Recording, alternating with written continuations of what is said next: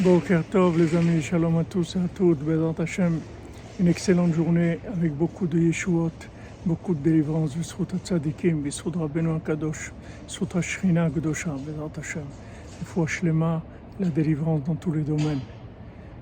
Alors Rabbi Nathan dit que chacun, il doit croire dans sa prière, il doit croire parce que Hachem, il écoute la prière de chacun, il reçoit la prière de chacun. Même du dernier des derniers, Hachem, il écoute sa prière. Donc chacun, il doit s'efforcer de prier avec la émouna que Hachem, il reçoit sa prière.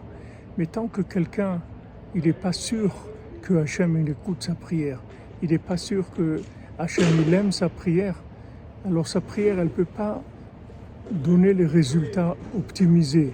Pour que la prière, elle marche, il faut croire que vraiment Hachem, il écoute la prière de chacun.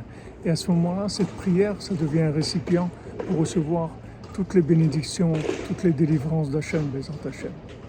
Que des bonnes, journées, des nouvelles, une excellente journée. Portez-vous bien dans la joie, à Falpiken, à Draba, Meshon Efraïla, Bézant Hachem, Bissoud.